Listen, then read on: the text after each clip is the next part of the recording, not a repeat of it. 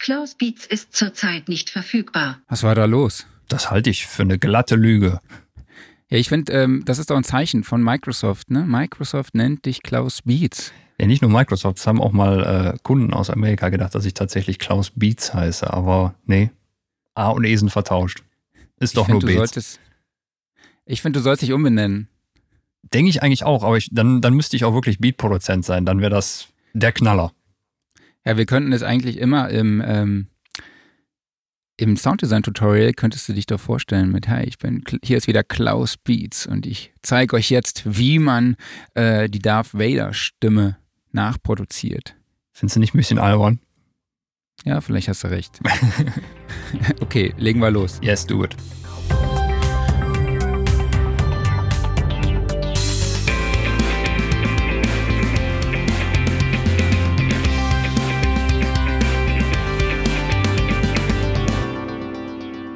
Ja, hallo an alle da draußen, die uns zuhören oder die uns auch gerade über YouTube oder Facebook oder auch Instagram zuschauen. Ähm, hallo an alle, schön, dass ihr da seid. Hier ist der Sound Recording Wochenrückblick, die Ausgabe 23 und ich spreche wie immer mit meinem Kollegen Klaus Beetz. Und ich mit Marc Bohn. Ja, und ähm, wir sprechen ja heute über Studiomonitore für Einsteiger um die 150 Euro. Ich habe mich da ein bisschen mit ähm, unserem Tester Anselm Görz zusammengesetzt und rausgeschaut, ja, welche aktuellen Modelle gibt es denn so für den Preis von 150 Euro? Ähm, Anselm misst halt auch unsere die Testgeräte mal durch, er schreibt auch unsere Testberichte. Er misst jetzt auch beispielsweise die Prototypen von den Herstellern. Und genau, mit ihm habe ich mich zusammengesetzt und ein paar Sachen rausgesucht. Aber bevor wir da einsteigen, müssen wir nochmal kurz ein bisschen Eigenwerbung machen. Ähm, wenn euch das Video gefällt, wenn euch der Podcast gefällt, abonniert uns doch bitte auf YouTube, Spotify oder Apple Podcasts. Lasst uns ein Like da, vor allem auf bei Apple Podcasts wäre es echt cool, wenn uns da ein Kommentar hinterlässt, weil der Algorithmus dort so funktioniert, dass ja umso mehr Kommentare man hat oder umso mehr Likes, dass dann der Podcast auch besser gefunden wird. Das ist erstmal so ein bisschen an dieser Stelle. Hast du schon einen Kommentar eigentlich ab, da gelassen? Nein, habe ich noch nicht. Aber ich lasse gleich einen Kommentar bei Instagram da, dass man das nicht stumm schalten kann. Ah, okay. ja, ähm, bevor wir mit dem Hauptthema anfangen, beziehungsweise wir starten heute direkt mit dem Hauptthema, Mhm. weil wir müssen ja ein bisschen früher fertig sein. Ne? Warum müssen wir nochmal rechtzeitig fertig sein? Kannst du nochmal erklären? Ja, weil es gut sein, dass gleich, äh, weil es gut sein kann, dass gleich der Gärtner aufschlägt und da muss ich pünktlich am Start sein. Das ist sehr, sehr wichtig. Und wann hast du mich darüber informiert? Wann war das nochmal genau? Das war gestern. Gestern Abend so. um Gestern wurde aber auch ich 22 erst darüber informiert, dass der heute kommt. Ah, okay, gut. Das, dann äh, bist du entschuldigt, Ja. ich mal. War relativ spontan. Genau. Ich mache jetzt immer noch ein bisschen weiter Eigenwerbung und in der Zeit könnt ihr uns doch einfach mal sagen, also die uns zuschauen gerade, welche Studiomonitore ihr nutzt, ja, Mhm. und warum ihr diese nutzt. Was war für euch so das Entscheidungskriterium? War das richtig formuliert? Ich glaube ja, ne? Ja. Mhm. Und unter allen Kommentaren verlosen wir auch diesen Monat wieder das MK4 von Sennheiser im Wert von 299 Euro.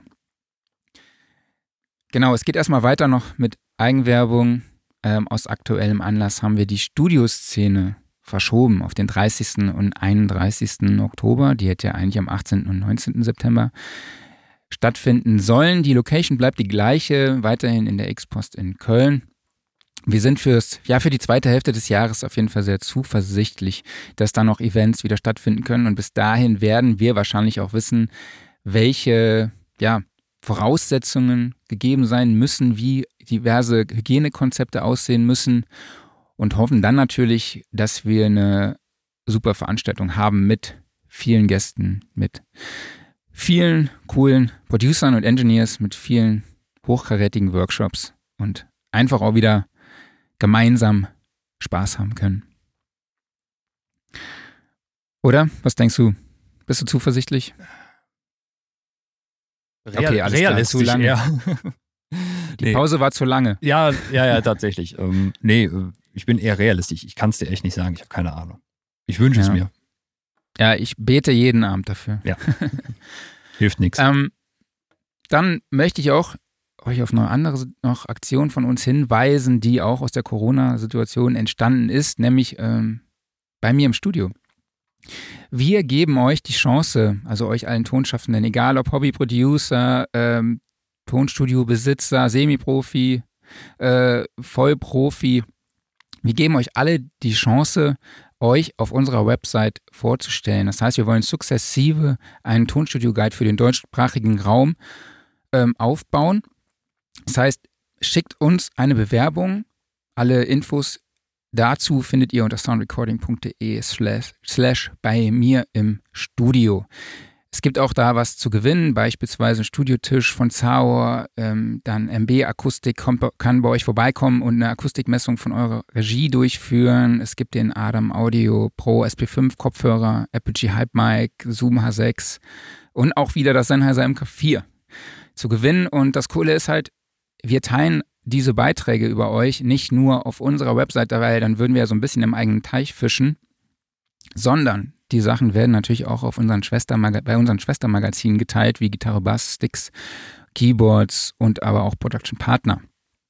Also www.soundrecording.de slash bei mir im Studio. Schickt uns eure Bewerbung, stellt euch euer Studio und eure Arbeit vor und damit wollen wir ein bisschen unseren Beitrag zur Unterstützung in der Corona-Krise leisten. Okay, jetzt aber kommen wir zum Thema. Studiomonitore für Einsteiger Mhm. ab 150 Euro. Du hast ein bisschen Bammel, ne? Vor der. Ja, ich finde, Studiomonitore ist ein so spezielles Thema. Ähm, irgendwie denke ich, man kann immer nur verlieren, wenn man darüber spricht. Warum? Da sind erstens so viele Faktoren zu, ähm, die da mit reinspielen. Da ist auch vor allen Dingen eine ganze große Menge Eigengeschmack, die da mit reingehört. Und äh, ist nicht nur die, die Boxen, die dazugehören, da gehört beispielsweise auch der Raum mit dazu. Ähm, es sind einfach unheimlich viele Faktoren und man kann jetzt nicht hingehen und sagen, so, das ist die Box, kauf sie. Das funktioniert nicht. Ja, das stimmt natürlich. Klar, aber du hast auch ein bisschen Bammel, weil du gesagt hast, ja, wir haben nicht so viel Ahnung davon. Ne? Für dich ist das vielleicht diese Woche jetzt neu, aber ich bin das ja gewohnt, sag ich jetzt. Ich bin tatsächlich beim Thema Boxenbau äh, eigentlich komplett raus. Also ich kann wenig zur Technik sagen, ähm, sondern eher einfach nur ein bisschen zur Benutzung. Ähm, und worauf ich jetzt achten würde, wenn ich Boxen kaufe, aber das heißt nicht unbedingt, dass das für jeden zutrifft. Also das ist halt einfach Ja. und wirklich auch ein sehr persönliches Thema, finde ich. Ja, aber lass auch da einfach mal kurz anfangen. Mhm. Ähm, welche Boxen benutzt du? Welche Studiomonitore hast du? Äh, Ich habe tatsächlich aktuell noch die äh, Event TR8 bei mir im Studio stehen. Die habe ich schon seit Ewigkeiten. Ähm, wann habe ich mir die gekauft? Das glaube ich, mittlerweile schon fast 15 Jahre her. Und sie leisten mir prinzipiell auch immer noch gute Dienste, auch wenn ich nicht hundertprozentig glücklich mit ihnen bin. Aber ähm, auch das ist eine der wichtigsten Eigenschaften, glaube ich, von Boxen. Man kann sich an sie gewöhnen, wenn sie jetzt nicht katastrophal schlecht in gewissen Bereichen sind. Also zum Beispiel bei diesen Boxen ist es so, dass ähm, der Bassbereich meiner Meinung nach deutlich zu schwach abgebildet ist. Aber ähm, man kann damit gut arbeiten trotzdem. Also ich finde gerade den Rest, also die Mitten in die Höhen, die sind wunderbar zum Arbeiten. Ähm, ich muss, muss halt immer mal wieder zwischendurch gegenkontrollieren, auf anderen abhören, auf Kopfhörer, auf ähnlichem. Aber ich habe mich äh, dran gewöhnt. Ähm, es ist einfach der Sache geschuldet, dass ich damals, als ich diese Boxen gekauft hatte, eben kein allzu großes Budget hatte. Ähm, Mhm. es waren jetzt keine Einsteigerboxen damals, aber es waren halt auch längst nicht irgendwie im, im Profisegment angesiedelt. Und ähm, trotzdem haben sie halt einfach äh, über die Zeit für mich hinweg gut funktioniert. Aber da ist demnächst auch mal, glaube ich, ein Upgrade notwendig. An was denkst du da? Ähm, hab noch kein konkretes Ergebnis. Ähm, ich denke, ich, also ich tendiere Richtung Genelec, weil ich die Boxen sehr gerne Mhm. mag. Ähm, aber ist noch keine Entscheidung gefallen. Aber hast du jetzt so eine Checkliste für dich? Also worauf achtest du beim Kauf? Was ist für dich wichtig jetzt im ersten Moment? Wichtig ist, glaube ich, einfach vor allen Dingen der erste Klangeindruck. Also ähm, das ist so eine Mischung aus, die Box muss mir muss mir was verraten. Also ich nehme bekanntes Audiomaterial, spiele das darüber ab und ich muss einen Aha-Effekt haben. Und der muss jetzt nicht unbedingt sein, boah, der Bass, der bläst mich jetzt weg. Also äh, nicht unbedingt was Gehyptes, sondern die Box muss mir was erzählen, was ich vorher noch nicht gehört habe. Also, ähm, weil sonst ist kein Mehrwert da. Sie muss mir Fehler aufzeigen oder sie muss mir auch zeigen, so, die Stelle ist wirklich, wirklich funktioniert gut. Ähm, also, es braucht ein Aha-Erlebnis. Es braucht aber auch, finde ich, zumindest einen gewissen Spaßfaktor dabei. Also, mhm. äh, natürlich ist es wichtig, dass Boxen sehr, sehr neutral sind, also gerade im, im Studiobereich. Ich denke aber auch, wenn, ähm, wenn das Signal einfach die ganze Zeit, also wenn man sich langweilt bei der Arbeit, einfach nur, nee, dann wäre es, glaube ich, auch nichts für mich. Aber das ist eine totale Geschmackssache. Okay. Aber machst du dir beispielsweise auch darüber Gedanken, ja, welche Toleranzen darf es im Frequenzgang geben oder wie viel Verzerrungen akzeptierst du bei einem Studiomonitor? Das wäre wahrscheinlich so der, der zweite oder dritte Schritt. Also wenn mich der Ersteindruck überzeugt hat, ähm, ich meine, daran kann man zumindest ja schon mal grob beurteilen, ob es halt irgendwo ähm, Probleme gibt. Also wenn jetzt von Verzerrungen spricht, man kann die Box mal belasten oder einfach mal gucken, ob halt, äh, ob da schon Dinge irgendwie äh, kratzen oder zerren. Ähm, bei Frequenzen wird es schwieriger. Du kannst natürlich grob äh, sagen, okay, hier fehlt was äh, oder äh, hier ist eindeutig zu dick aufgetragen. Ähm, wenn man jetzt genauer in die Diagramme reinguckt, dann ähm, verraten die einem natürlich mehr, als wenn man jetzt im ersten Eindruck äh, bekommen kann. Und da denke ich, würde ich das Ganze auch immer in Relation vor allen Dingen auch zum Preis sehen, weil wenn man jetzt gerade von Einsteigerboxen spricht, da kann man natürlich Fehler auch mal durchaus verzeihen, weil äh, da kann nicht immer alles perfekt sein. Bei teuren Boxen würde ich jetzt eher sagen, okay, die sollten schon einigermaßen linear sein. Da würde ich keine so große Welligkeit im Frequenzgang akzeptieren. Mhm. Ja, ich meine, da gibt es ja sehr, sehr viele technische Details, auf die man okay. da achten kann, muss, darf. Also auch so, ja, wie, wie, wie ist die Paarabweichung? Ne? Also ich meine, bei, bei Studio, äh, Mikrofon hast du ja auch quasi Match-Paired. Mhm. Da ist der Frequenzgang relativ aufeinander abgestimmt. Beziehungsweise werden die ja so ausgewählt nach dem Frequenzgang, um als Match-Pair äh, zusammen zu passen, mhm. sag ich jetzt mal. ähm, das gibt es halt auch natürlich bei Studio-Monitoren. Die kauft man ja auch oft einzeln. Mhm. Es gibt ja, natürlich gibt es auch ein paar Angebote, die dann wahrscheinlich aufeinander abgestimmt sind. Ja. Wie hoch ist das Rauschen? Es gibt ja, kaufe ich mir eine aktive, eine passive Box, geschlossenes System oder eine Bassreflex, also ein geschlossenes Gehäuse oder eine äh, Bassreflex welches Material ist das Gehäuse? Und auch bei der Membran gibt es ja auch so viele Materialien, die so wunderschön klingen. Also jetzt Seide, Kevlar, Hightech, Polyamidfolie, die zum Beispiel bei Adam verwendet wird, ähm, die ja immer diesem Bändchen-Hochtöner, was ja eigentlich gar kein Bändchen ist, sondern mhm. es ist ja eine gefaltete Folie. Mhm. Nur Ribbon heißt, glaube ich, auch irgendwie Folie oder so. Ich mhm. weiß gar nicht mehr. Oder dann Polypropylen oder Glasaramid. Also das sind ja, ich glaube, das sind alles sehr Sachen, wo man sich dann später mit auseinandersetzen kann. Ja, wir gehen gleich auch mal so ein bisschen darauf ein, äh, sagen euch und erklären euch, welche Messungen es da geben kann, wie Frequenzgänge aussehen können und wie ISO, eine Isobarenkarte aussieht. Für alle, die uns gerade zuschauen, werden das dann auch im äh, Bild sehen. Ich teile dann meinen Screen und zeige euch mal so ein paar. Ähm, ja, aber die Raumakustik ist, glaube ich, auch ein Thema, ne? Ja, weil ähm, du kannst dir die tollste Box kaufen, wenn der Raum nicht mitspielt, dann nützt dir diese Box nichts.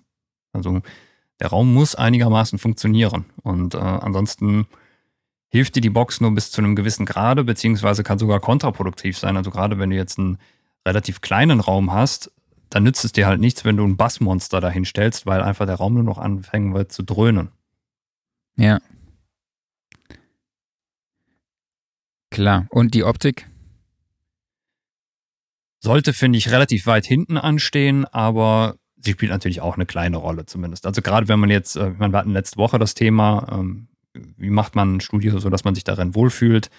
Ähm, die Box sollte einem auch gefallen. Ich meine, mittlerweile hat man auch teilweise die Möglichkeit, Boxen in verschiedenen Farben zu kaufen, ähm, wo ja wirklich dann einfach nur noch das Finish der Unterschied ist, aber nicht die, keine technischen Details mehr.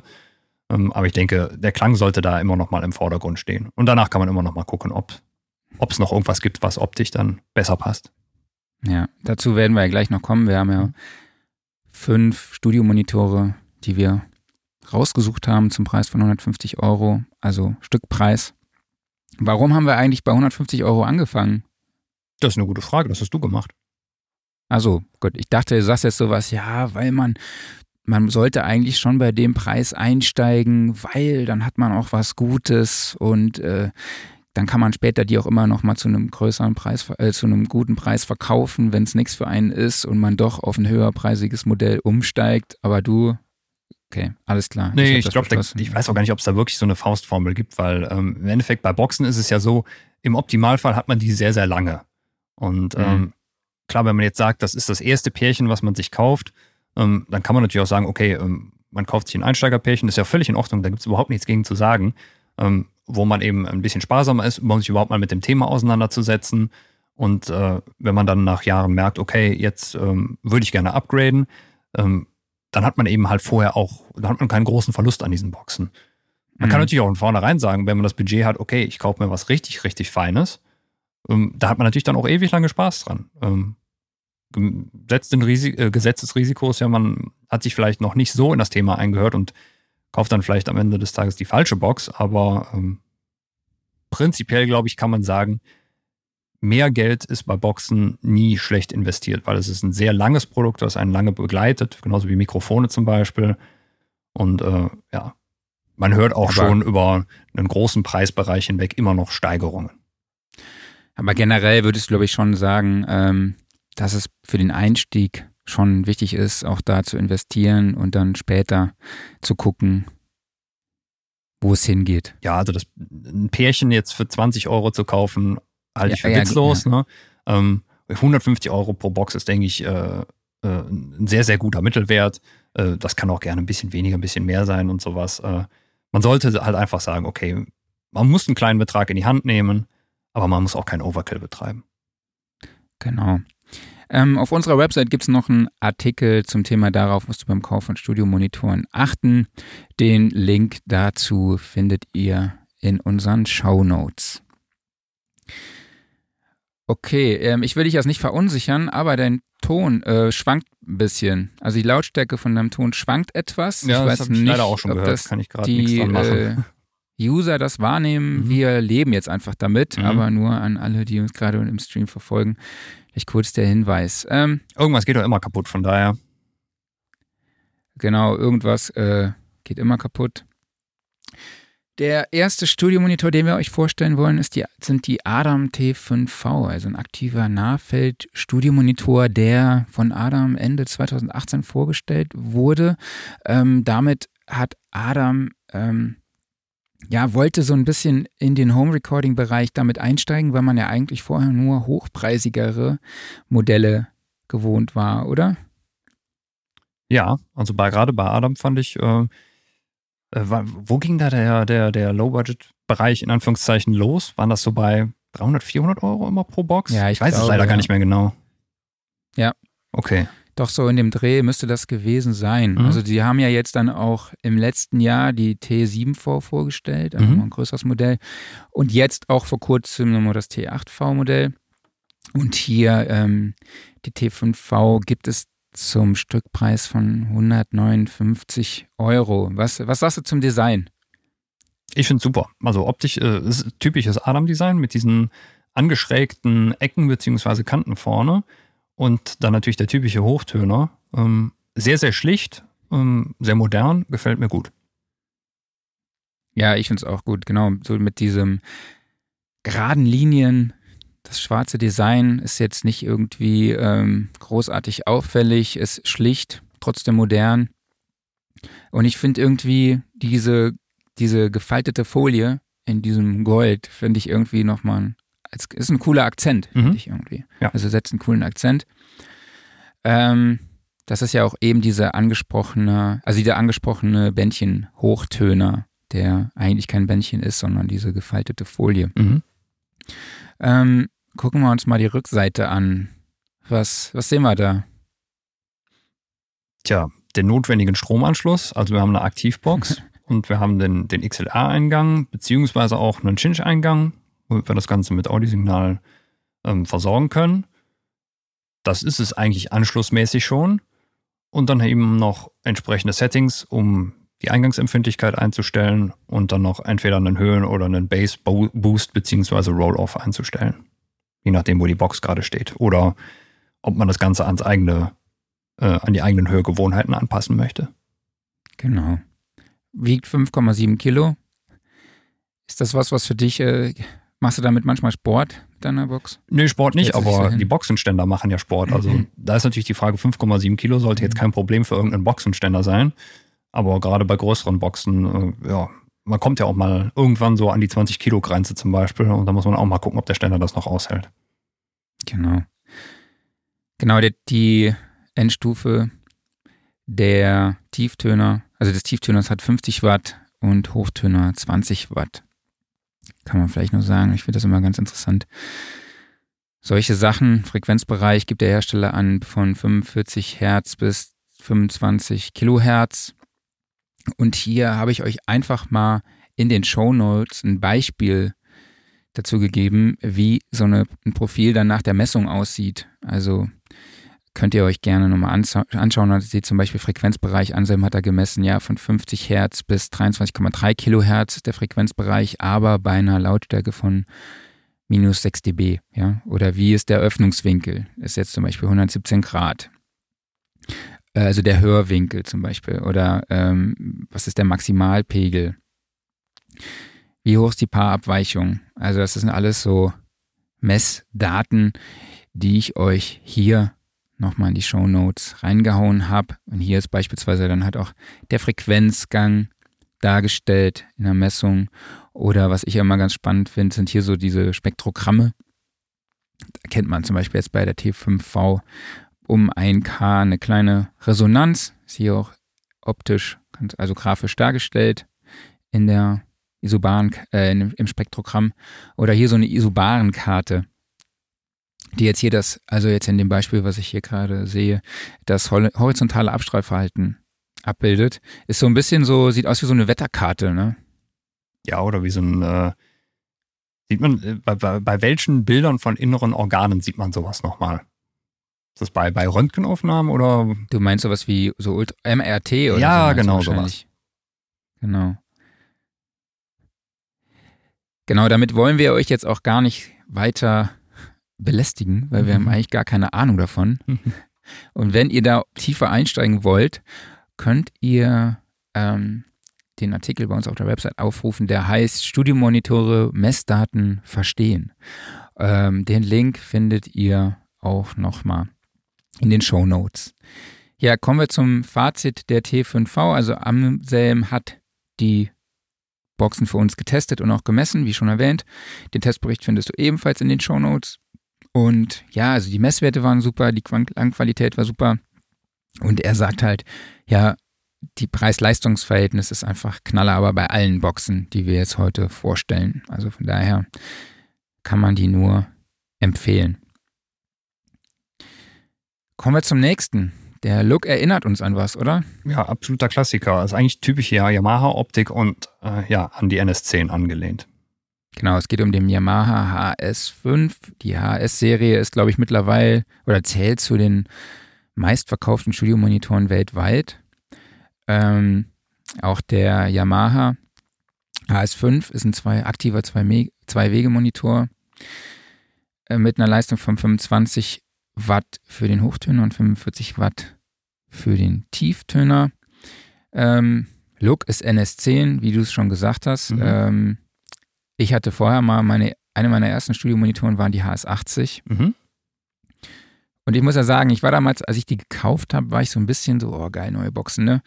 Die haben jetzt bestimmt so einen mega Druck und so. Und dann habe ich festgestellt, ach krass, ja, okay, ist halt doch nicht nur so zur Musik hören, ne? Mhm. Eigentlich gedacht, so, sondern ähm, es geht da halt um geraden Frequenzgang.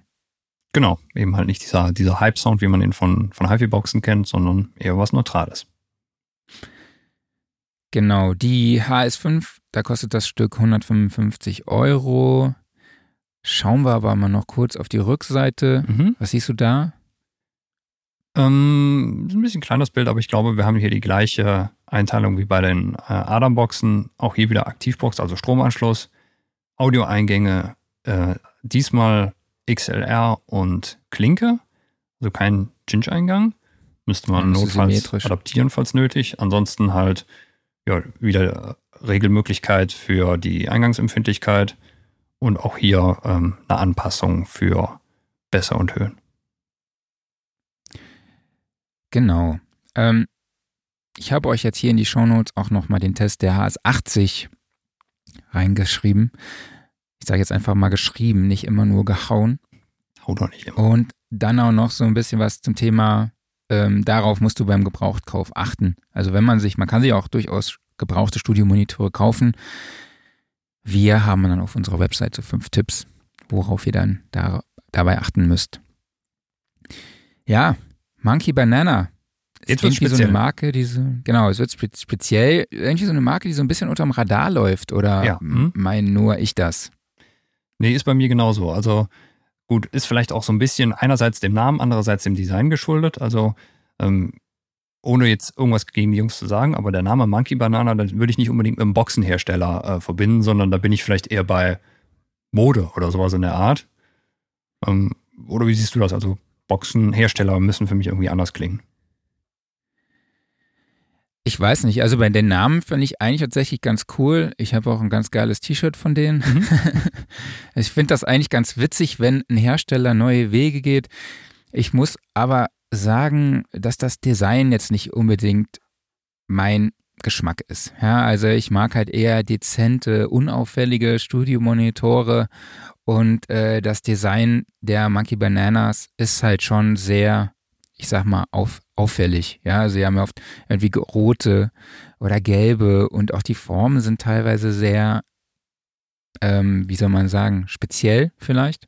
Ja, aber. Also sie fallen auf jeden Fall auf. Es ist genauso, wie du gesagt hast. Also es, es sticht heraus und wenn das ist, was sie erreichen wollten, dann haben sie es auf jeden Fall geschafft. Und ja, passt eigentlich auch schon wieder ähm, zu dem, was wir letzte Woche gesagt haben. Also wenn jemand jetzt sagt, okay, für die Optik meines Studios brauche ich unbedingt, wie jetzt in dem Fall halt hier so neonrote Boxen oder ich erinnere mich da zum Beispiel an die großen Silverbacks von denen, die halt neongrün sind. Ähm, ja, okay. Ne? Ähm, wichtig ist ja auch im Endeffekt vor allen Dingen, wie die Boxen klingen. Und wenn dann die Optik noch zum Rest passt, dann ist super. Genau, und das tun sie auf jeden Fall sehr gut. Also mhm. wir haben jetzt hier die Monkey Banana Geben 5 oder Geben 5. Mhm. Äh, wie sehen die aus? Wir haben ein rotes Gehäuse, dann äh, zwei schwarze Membranen für Tieftöner und Hochtöner. Äh, das Gehäuse ist, wie gesagt, schon rot, hat abgerundete Ecken und ist eigentlich eher so ein schlichteres Modell von Monkey Banana. Ne? Mhm, genau. Gibt es noch deutlich auffälligere. Genau, und die Gibbon 5 kostet 149 Euro das Stück. Mhm. Was haben wir hinten für Anschlüsse? Ja, diesmal äh, auch hier wieder Aktivbox, also Stromanschluss. Dann, was die Audioeingänge angeht, sind wir komplett ausgestattet. Wir haben also XLR, wir haben Klinke, das sind die beiden symmetrischen Anschlüsse und wir haben auch noch einen Cinch-Eingang. Also da kann wirklich so ziemlich alles direkt angeschlossen werden. Und dann auch hier wieder Regler für Eingangsempfindlichkeit und Anpassung von Höhen und Bässen. Genau, auch den Monitor hat Anselm für uns getestet. Die Messbericht, äh, die Messungen oder Messwerte findet ihr auch dann im Test. Den Link dazu findet ihr auch in den Show Notes. Er, es gab wohl leichte Schwächen im Frequenzgang bei der Messung, aber grundsätzlich sagt er, dass es für das Home Studio auf jeden Fall geeignet ist. Er sagt auch, das äh, Preis-Leistungs-Verhältnis ist der Knaller und auch die Verarbeitung und die Wertigkeit ist sehr, sehr hochwertig. Und er sagt auch, dass sie halt auch einfach gut klingen. Also der Höreindruck war gut. Mhm. Ähm, jo, kommen wir zu den nächsten. Ein Softwarehersteller, mhm. oder?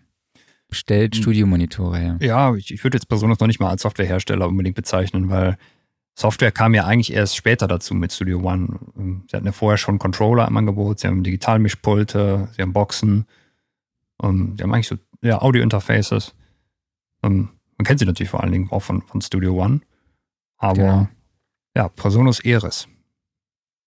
Genau, Presonus Eris E5X T, ein aktiver Nahfeld-Studiomonitor, auch wieder mit einem, mit einem 1 Zoll Hochtöner und dann auch einem 5, ein Viertel Zoll Tieftöner, würde ich das einfach mal sagen. Mhm. Und die Membran ist aus Kevlar. Da sind wir jetzt eben gar nicht drauf eingegangen. Ich glaube, bei den Monkey Bananas war die Membran aus äh, diesem Poly, Poly irgendwas, Polypropylen. Genau. Das heißt also, die Presonus, die kann man auch mal in die nächste Schießerei mit reinnehmen. Ist das so? Ja, Kevlar, äh, Kevlar benutzt man doch hier so für kugelsichere Westen und sowas. Ah, okay. Ich kenne das nur vom Angeln irgendwie. Ich kenne es auch nur vom Counter-Strike-Spielen. Also, okay, gut, alles klar. Ich bin wieder derjenige, der rausgeht und du derjenige, dem die, der Lockdown nichts ausmacht. Ähm, genau, was haben wir hier auf der Rückseite? Achso, nee, fangen wir erstmal von vorne an, ne? Wie sehen die aus? Optisch sehr schlicht, finde ich. Hm? Ich finde den, ähm, also was mir gut gefällt, ist ähm, dieser sehr, sehr breite Waveguide und auch die, ähm, diese schlitzartige Bassreflexöffnung ganz unten. Passt gut ins Design. Allgemein finde ich, das ist so ein sehr, sehr unauffälliger Monitor. Also eigentlich ist es Mhm. nur so der Tieftöner mit dieser, was ist das, so, so ein grau-blau, ähm, Ja. was so ein bisschen ja. hervorsticht. Ähm, gefällt mir gut, muss ich sagen. Genau, der Button vorne leuchtet auch noch, das Logo Mhm. leuchtet. Unten blau, finde ich echt schön. Mhm. Bassreflexgehäuse strahlt nach, nach vorne. Mhm. Ähm, erinnern mich so ein bisschen an die KH80 DSP. Ähm, vom Aussehen Mhm. sind aber ein Stückchen breiter, würde ich sagen. Und ähm, ja, ich muss aber sagen, dieses Blau-Grau in der Membran gefällt mir echt schon wirklich sehr gut. Also die sehen schon, die sehen schon echt sehr cool aus. Das stimmt. Kosten 149 49 Euro das Stück. Jetzt sagt mir Instagram gerade hier Danke für die Teilnahme. Ja, gerne Instagram. So, ist dein Stream weg oder ist meiner weg? Äh, ich glaube, unser beider Stream ist weg. Ja, ich sehe dich ja auch nicht mehr live. Aber Okay. hey Leute, Ja, das ist Instagram, da geht immer was schief. Genau. Ähm, gehen wir nochmal kurz auf die Rückseite ein. Jawohl. So, ähm, ja, ich wiederhole mich. Aktivbox, Stromanschluss. Sehr schön auch hier wieder das Dreier-Eingangspärchen, also Klinker und XLR sowie Cinch. Und auch die Regelmöglichkeiten. Wir haben hier zusätzlich noch ähm, einen äh, Regler für die Mitten tatsächlich, also wieder Eingangsempfindlichkeit, dann Höhen, Mitten und dann eben noch den, den Bass Roll-Off. Dann gibt es noch einen zusätzlichen Regler, der nennt sich Acoustic Space und da weiß ich leider nicht, was der macht. Kannst du mir da helfen? Ähm, der ist dazu da, du kannst zwischen zw- drei Settings wählen und zwar je nachdem, wo die Box steht. Ob sie irgendwo in der Ecke steht, ob sie nah an der Wand steht oder ob sie irgendwo mitten im Raum steht. Aber ist das nicht normalerweise so das Setting für den Bass Roll-Off? Also das heißt hier Acoustic Space auf jeden Fall. Denke Ach, ich guck falsch. Ja, nee, du hast völlig recht. Ähm, daneben, der, ähm, das, was ich gesagt habe, ist der Bass Roll-Off. Das äh, ist die Wahl für die, ähm, äh, für, für ähm, die Frequenz des Low Cuts. Also man kann hier auch Genau. umschalten zwischen äh, einfach flach, also Filter aus, oder eben bei, äh, bei 80 Hertz oder bei 100 Hertz. Also auch noch hier freie Auswahl der Frequenz und dann eben noch die Absenkung über diesen Acoustic Space Regler. Mein Fehler, falsch geguckt. Ja, du bist auf jeden Fall entschuldigt. Ich muss ja zugeben, die Bilder sind hier sehr, sehr klein Mhm. abgebildet. Von daher alles gut. Ja, kommen wir zu den zu KRK. Das Mhm. ist, glaube ich, so ein bisschen dein Gebiet. Du kennst die, ne? Die Lautsprecher. Genau, nicht die G4s, sondern die G3s. Ähm, KLK finde ich, ähm, also finde ich sehr schöne Boxen, haben immer so einen, so einen gewissen HiFi-Touch, also es sind äh, Boxen, die direkt Spaß machen. Ähm, finde ich deshalb jetzt gerade im Einstiegsbereich eigentlich gar nicht so verkehrt, weil sie sind immer noch neutral. Also man kann sehr gut damit arbeiten, aber sie machen auch Spaß dann beim Arbeiten. Ähm, die Optik ist natürlich sehr speziell, also es ist halt wirklich dieser KLK-Look, schwarze Boxen mit gelben Membranen. Die erkennt man überall direkt raus, weil das macht kein anderer Hersteller. Und ähm, ich habe den Eindruck, dass sie jetzt mit der vierten Generation auch optisch ein bisschen dezenter geworden sind. Mhm. Die waren vorher knalliger. Ja, ich finde das Design auch sehr schön, wobei die Kombination aus Schwarz-Gelb jetzt nicht unbedingt meine ist. Aber das hat äh, kommt eher aus dem Bereich Fußball. Ähm, nee, aber auf jeden Fall sehr schick. Mhm. Gefällt mir. wir haben, hast du eigentlich gesagt, welche wir jetzt vorstellen? Die Rocket RP5 G4? Ja, ich habe immer nur von G4 gesprochen, aber ja genau, Okay. sagst du es nochmal komplett. Also KRK Rocket RP5 G4. Genau, die Rückseite ist relativ schlicht. Wir haben eine Combo-Buchse als Eingang, ist glaube ich die erste bisher. Ne? Mhm, genau, entweder richtig. XLR oder Line-Eingang. Mhm. Dann hat man einen Volume-Regler. Man hat natürlich den Anschluss für den Kaltgerätestecker, also ist eine aktive Box. Und das Dann war's. einen Ausschalter. Genau, und das war's. Ne? Genau. Dann gibt es aber noch ein integriertes, beleuchtetes LC-Display. Das ist das, was auf der Genau. Rückseite da in der Mitte macht. Und damit kann man die Box auch dann nochmal irgendwie via App, glaube ich, anpassen. Genau, es gibt eine App zum Thema Raumkorrektur Mhm. für iOS und Android. Es gibt, glaube ich, auch einen Brickwall-Limiter. Also ich glaube, da ist noch viel, viele Tools integriert Ja, in dann dieser Software. Hoffe ich, dass diese App auch äh, irgendwie relativ systemneutral ist, insofern, dass man auch in zehn Jahren noch die Box darüber einstellen kann. Das wäre nämlich doof, wenn einem das dann irgendwann genommen wird. Genau, sieht von hinten auch echt cool aus, wenn das Teil leuchtet, Mhm. aber sieht halt nur niemand, ne? Ja. Genau. Es gibt dann auch, genau, äh, 25 visuelle Grafik-EQ-Presets, Mhm. die DSP-basiert sind.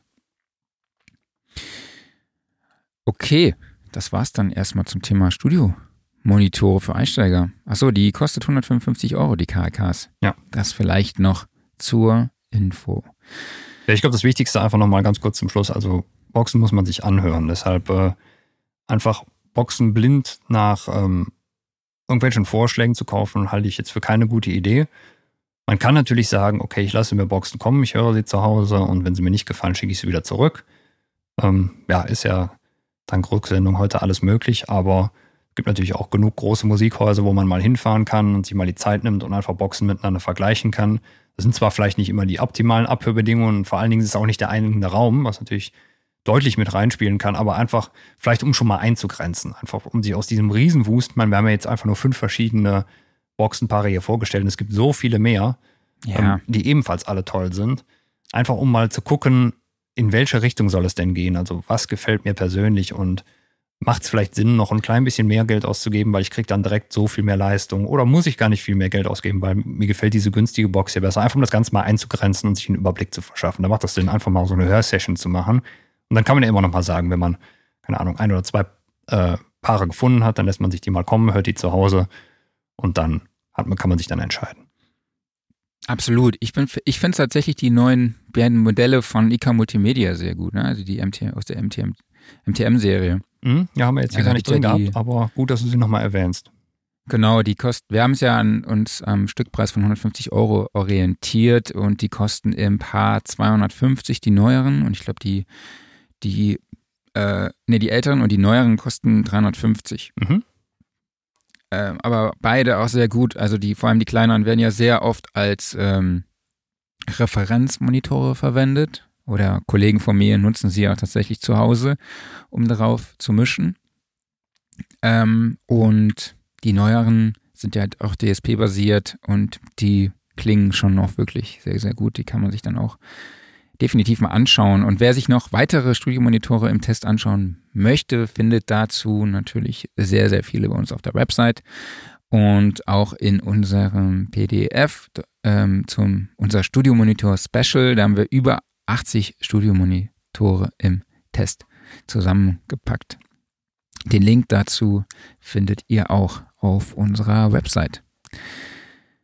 Okay, dann würde ich sagen, kommen wir so langsam zum Thema News der Woche, oder? Mach mal gerne so. Genau, was war denn so, was Ja. war denn so los? IK Multimedia war eigentlich ein gutes Stichwort, denn äh, ja, wie so viele Firmen momentan verschenken die auch gerade was. Allerdings nur im relativ kurzen Zeitbereich, seit gestern bis zum 6. Mai. Wenn man sich da für den Newsletter anmeldet, dann bekommt man ähm, aus äh, der Amplitude-Reihe den Orange Tiny Terror Amp geschenkt. Also für alle Gitarristen, die den noch nicht haben, mal anmelden für den Newsletter und dann gibt es eine neue Amp-Simulation. Genau. Wenn wir jetzt schon beim Thema IK Multimedia sind, können wir vielleicht auch schon mal eine Überleitung machen zu einer News, die wir vielleicht für später eigentlich jetzt eingeplant hatten. Aber es gibt zwei neue mobile Interfaces, die TC Helicon Go Solo und Go Twin.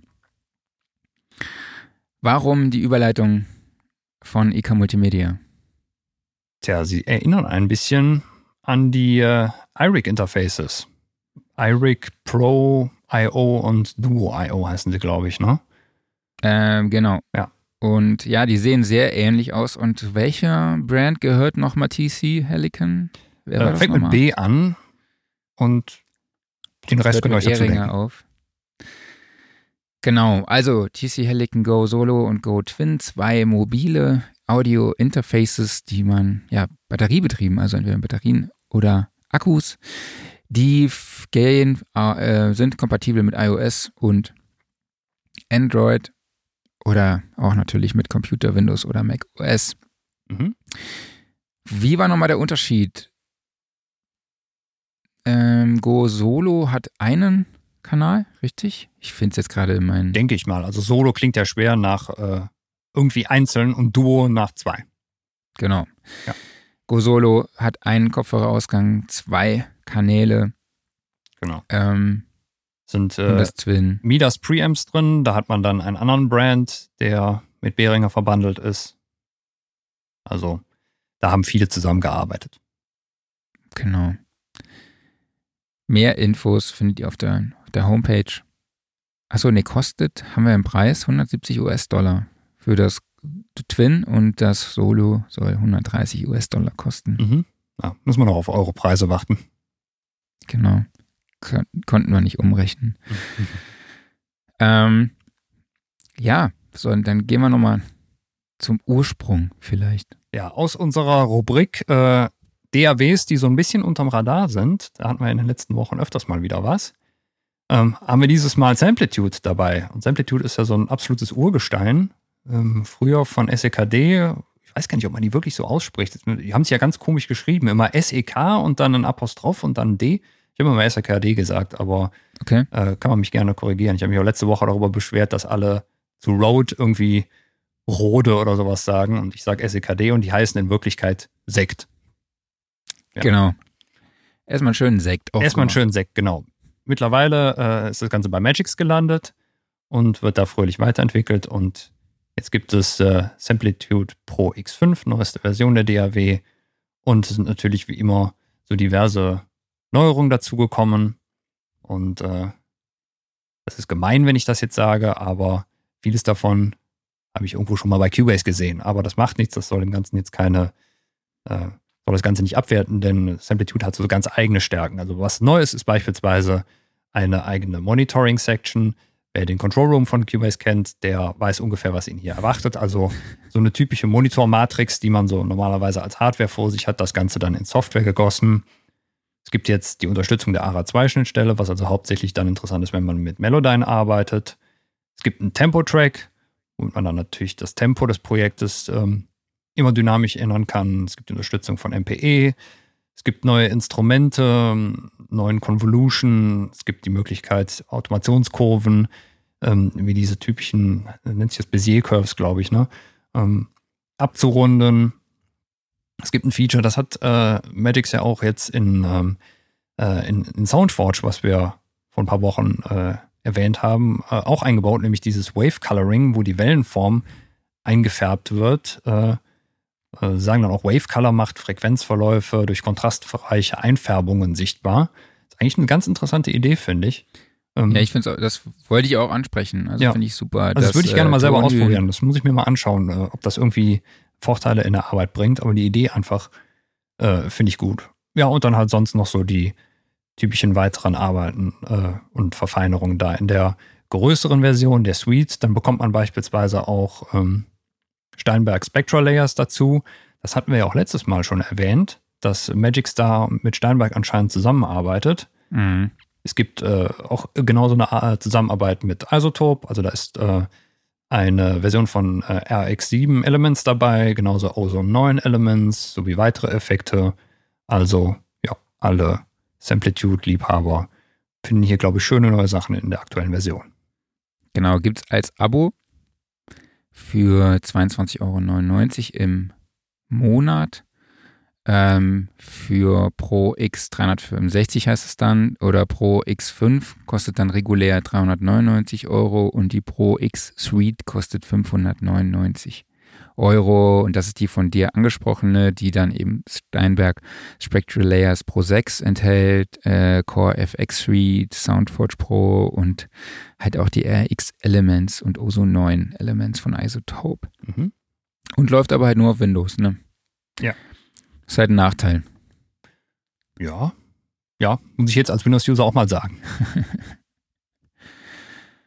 Okay. Ähm, wo wir gerade bei Abo-Modellen waren. Mhm. SSL hat was Neues, ne? Genau. Das SSL Native Essentials Bundle. Ähm, auch das Thema hatten wir doch kürzlich noch, wo wir über SSL gesprochen haben. Ähm, Ja, jetzt muss mir nur noch mal helfen, in welchem Zusammenhang. Ich habe es nämlich gerade komplett vergessen. ja, richtig. Danke. Du erwischst mich auch auf dem falschen Fuß. Ich habe mir neulich jetzt schon gedacht, du sagst, du kannst dich wenigstens noch dran erinnern.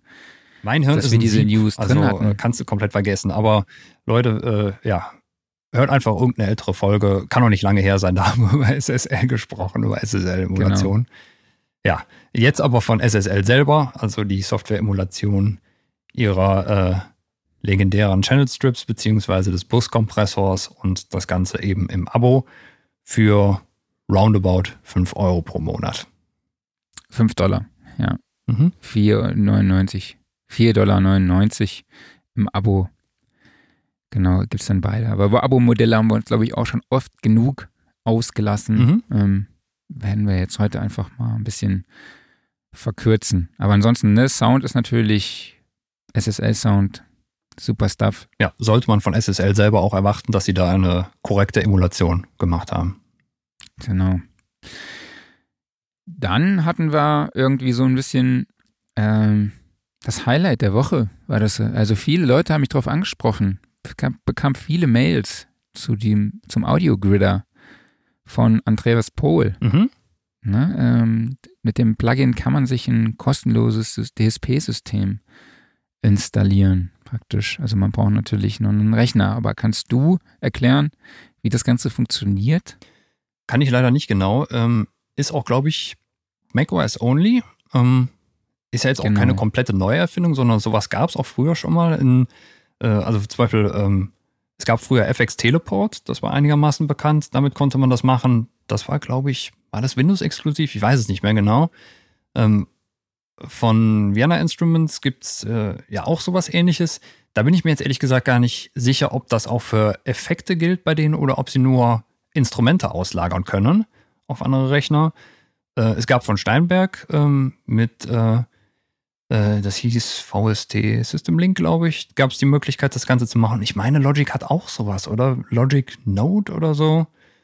Ja, ihr seht äh, viel, viel. Halbwissen. Es ist ein Thema, was immer schon mal so ein bisschen aufgeploppt ist, aber nie so im richtig breiten Mainstream angekommen ist. Also es geht darum, einfach äh, einen Zweitrechner oder einen Drittrechner, den man irgendwo rumstehen hat, als äh, zusätzlichen Rechenknecht eben äh, zu benutzen, um darauf Plugins berechnen zu lassen, für die, um, also um den Hauptrechner zu entlasten.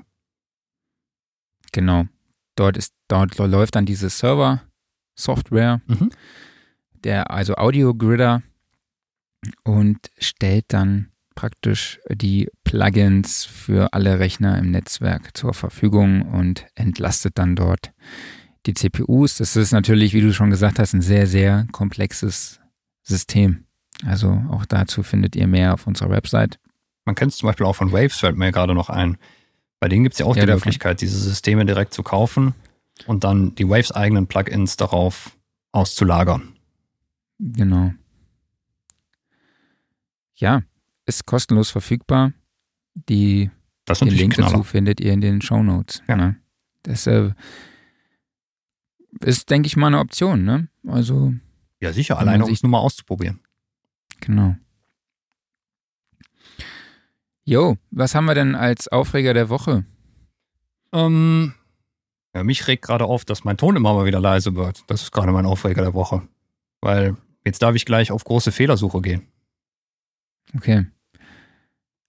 Ja, mein Aufreger der Woche ist eigentlich eher positiv, weil Spotify jetzt diese Artist Fundraising Sneak-Pick-Aktion startet, wo man praktisch dem Künstler direkt über die Spotify-App Geld zukommen lassen kann. Der Künstler wird dieses Geld entweder für eine, irgendwelche sozialen Projekte, gemeinnützigen Projekte einsetzen oder halt auch für die eigene Tasche. Und man sieht dann tatsächlich auch, äh, wofür er das Geld nutzt. Das fände ich eigentlich eine ziemlich coole Idee. Und ja, sollte, denke ich mal, jeder unterstützen. Spotify arbeitet ja auch an anderen Verwertungs- äh, Methoden, würde ich jetzt einfach mal sagen. Mhm. Äh, so, weil aktuell ist es ja so, okay, der, derjenige, der am meisten abgespielt, abgespielt wird, äh, kriegt am meisten Kohle. Und wenn ich aber halt, es ist egal, welche Sachen du hörst. Mhm. Ja, also, und jetzt soll es ja so umgestellt werden, dass Geld, das Geld von, äh, was du bezahlst für dein Abo, wird auf die Künstler aufgeteilt, die du auch hörst. Mhm. Also das ist zumindest so die Idee. Aber ähm, Aufreger der Woche, da gab es noch was anderes. Ich habe, wurde, wo ich auch von mehreren Leuten drauf angesprochen, wurde entweder von irgendwelchen Windows-Usern, die mich darauf aufmerksam machen wollten, dass Mac scheiße ist, oder halt von gespannt. besorgten Mac-Usern. Äh, du warst doch so einer, der mich darauf angesprochen hat. Was war da los? Ja, das frage ich dich gerade. Ich habe doch keine Ahnung. Ich habe gesagt, mein Gedächtnis ist wie ein Sieb. Mail. Ach, Mail, du meinst hier äh, die Sicherheitslücke in iOS. Sicherheitslücke. Ja, ja, was ist da los? Apple, was ist da eigentlich los? Ähm, gute Frage. Ich weiß auch ehrlich gesagt gerade gar nicht, wie die Entwicklung da ist. Ähm, und ob ich dafür ein Update bekomme, weil ich hänge bei iOS 12 fest und darf auch nicht mehr weiter upgraden. Ähm, ich hoffe mal, da kommt noch irgendwie äh, ein Patch für raus. Ich habe mal sicherheitshalber sowohl auf dem Telefon als auch auf dem Tablet die Mail-App abgeschaltet. Ob das jetzt unbedingt nötig ist, ist die Frage ja, gut, lese ich halt die E-Mails über den Rechner jetzt. Ist ja nicht, nicht schlimm weiter. Genau. Workflow der Woche ist, denke ich mal, dann, äh, du erklärst uns dann nächste Woche, wie du es geschafft hast, deine Lautstärke-Schwankungen in den Griff zu kriegen, oder wie? Das ist eine sehr gute Idee, das machen wir so. Genau. Ansonsten von mir einfach nochmal der Hinweis, äh, interagiert mit uns, liked uns, teilt uns, erzählt einfach allen von uns, äh, was ich überlegt habe, wir müssen eigentlich so eine Studioszene oder Sound Recording Mundschutzmaske machen. Oh, das wäre geil. Das wäre ja. richtig gut. Das machen wir. Dann versteht uns auch niemand mehr im ja. Podcast. ja, oder was auch interessant ist, schreibt uns an redaktion.soundrecording.de, schreibt uns auf Facebook, egal wo, oder auf Instagram. Welche Themen sollen wir für euch besprechen? Ne? Was interessiert euch? Ja. Äh, wir gehen einfach mal kurz hier. Müsst du kurz weg oder? Klaus Beats ist zurzeit nicht verfügbar. Das ist eine sehr gute Frage. Ähm, hier klingelt einfach nur das Tablet vor sich hin. Es hat auch nur sehr kurz geklingelt, von daher. Genau. Mal ja, gucken, was los ist. Aber wir sind kam ja kein eh Kommentar. Genau, schreibt uns Kommentare. Auch jetzt hier live zum Beispiel hat uns jetzt heute leider kein, kein Kommentar erreicht. Ich wollte nämlich heute so einen schönen Sound ausprobieren. Mhm. Oh ja. Mhm. Da kommen Erinnerungen hoch. Da kommen Erinnerungen hoch. Sollen wir die nächste Woche einfach mal behandeln? Den werden wir dann nächste Woche behandeln. Also ich kenne meine Nummer noch auswendig. 139 860 876. Spammt ihn zu mit Nachrichten. Genau. Ich bin täglich noch bei ICQ online auf jeden Fall. Also ich fühle mich im Moment so ein bisschen darauf, ja, an die Zeit zurückerinnert. Mhm. Ja, weil man so viel chattet in Teams oder auch so viele, klar, damals hat man jetzt nicht irgendwie Videokonferenzen gemacht, aber es ist schon echt krass, wie oft man gerade in Videokonferenzen festhält. Meine fast dreijährige Tochter hatte am Dienstag ihre erste Videokonferenz, ihr erstes Team-Meeting, also Meeting mit Microsoft Teams, zusammen mit den Kindern aus der Kita. Mein MacBook sah, danach sehr gut aus, äh, weil die haben nämlich Salzteig gemacht. Ähm, das habe ich jetzt irgendwie ja, ist an mir vorbeigegangen, aber ich glaube, dass, dass man eine Schüssel bereithalten sollte. Wasser, Salz und Mehl ähm, hätte mich stutzig machen können. Ja. Mein MacBook sah danach auf jeden Fall sehr gut aus, mhm. ähm, aber hat auch Spaß gemacht. So mit fünf Leuten, fünf Kindern. Videokonferenz, das ist schon. Macht schon Spaß. Ja. Bisschen hektisch. Genau, nee, aber war, war echt witzig und ich finde es super, dass äh, Leute so kreativ jetzt werden und auch sich an die Situation einfach anpassen. Ne? Genau. Und Genau. Aber ich freue mich trotzdem darauf, euch dann auch live auf der Studioszene zu sehen, dann am 30. und 31. Oktober. Ja, das wäre super. Genau. Und jetzt, ähm, ja, würde ich sagen. Dankeschön fürs Zuhören, fürs Zuschauen. Danke dir, Marc. Ja, danke an dich. Danke euch fürs Zuhören. Danke fürs Zuschauen. Ähm, und wir hören uns und sehen uns nächste Woche wieder. Macht's gut, bis denn. Tschüss. Ja, macht's, macht's gut, bleibt gesund. Ciao.